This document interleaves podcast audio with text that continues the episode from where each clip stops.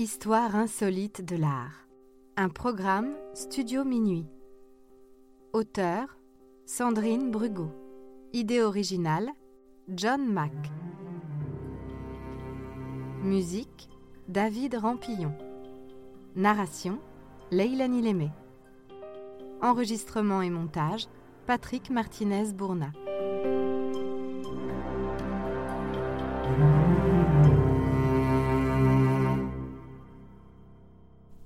Le fou qui entassait des cailloux.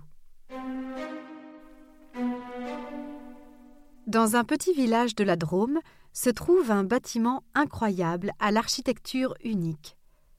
C'est un palais, un palais idéal, classé monument historique. Chef-d'œuvre de l'art naïf, il est l'œuvre d'un seul homme. En 1879, Ferdinand Cheval a 43 ans. Il est facteur au village de Haute-Rive depuis dix ans. Il marche évidemment beaucoup pour porter le courrier de maison en maison. Un jour d'avril, il bute sur une pierre du chemin qui le fait s'étaler de tout son long. Lui qui connaît si bien les chemins, c'est quand même un comble. Il ramasse la pierre qu'il trouve bizarre, différente. Regardant autour de lui, il en découvre d'autres semblables qu'il met dans sa sacoche. Le lendemain, pareil. Et le surlendemain. Ainsi s'installe le rituel. Dans la journée, il fait sa tournée et le soir, il revient avec sa brouette pour se faciliter la tâche. Morceaux de tuf, de grès, silex, galets constituent son butin. Il commence alors à construire un palais, une pierre après l'autre, sur une parcelle de 400 mètres carrés. Loin d'être construit d'après un plan dessiné à l'avance, ce palais idéal est le produit de développement progressif, rendu possible par l'achat au fil du temps des terrains voisins. Il commence par la façade est, où il construit une fontaine entourée par un lion et un chien. Il y ajoute des grottes et des temples en accumulant pierres, coquillages et mortiers de chaux. À droite, il construit un tombeau égyptien dans lequel il souhaite être enterré avec son épouse. À gauche, un temple hindou avec une niche où se dissimule sa célèbre et fidèle brouette.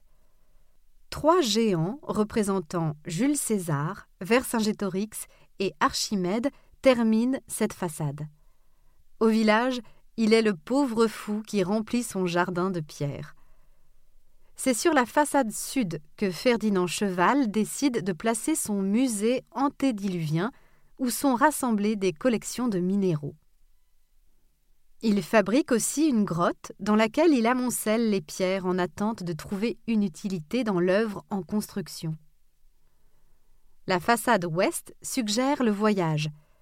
Il y reproduit dans des niches un chalet suisse, un temple hindou, la Maison Blanche, la maison carrée d'Alger, un château médiéval, une mosquée. Sur les colonnes de style classique, il écrit les lettres C H E V A L en guise de signature de son œuvre. La galerie, long couloir intérieur, est peuplée d'un bestiaire extraordinaire.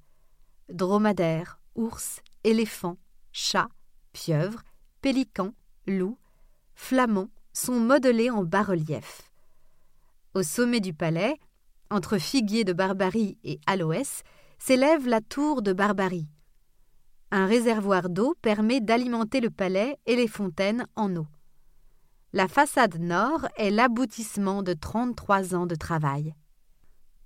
La pieuvre sculptée à l'angle ouest est le point final de l'œuvre.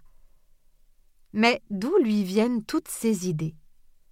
Ferdinand Cheval n'est jamais sorti de sa Drôme natale, n'est allé à l'école que jusqu'à douze ans. Comment peut-il s'inspirer de temples asiatiques, de chefs-d'œuvre de l'art mondial ou d'animaux imaginaires? Tout simplement grâce à son métier.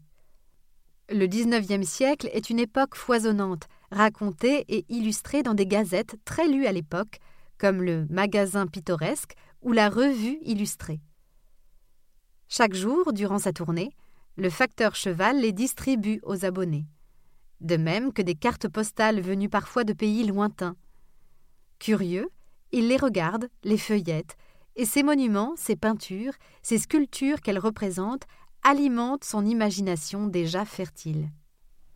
Indépendant de tout courant artistique, construit sans aucune règle d'architecture, le palais idéal est un monument exubérant et hors du commun qui fit l'admiration des surréalistes.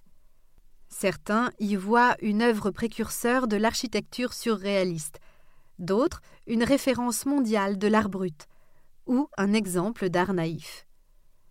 Mais quand le facteur cheval meurt en 1924, il n'est toujours que le fou au caillou. Considérant le palais idéal comme le seul exemple d'architecture naïve, André Malraux, alors ministre de la Culture, en décide le classement en 1969. Donnant ainsi raison à Breton, Picasso, Tinguely, Niki de Saint-Phal, qui vouaient une admiration sans borne à Ferdinand Cheval. Sans aucune compétence en maçonnerie, Ferdinand Cheval a construit son palais idéal, classé deuxième monument préféré des Français en 2020.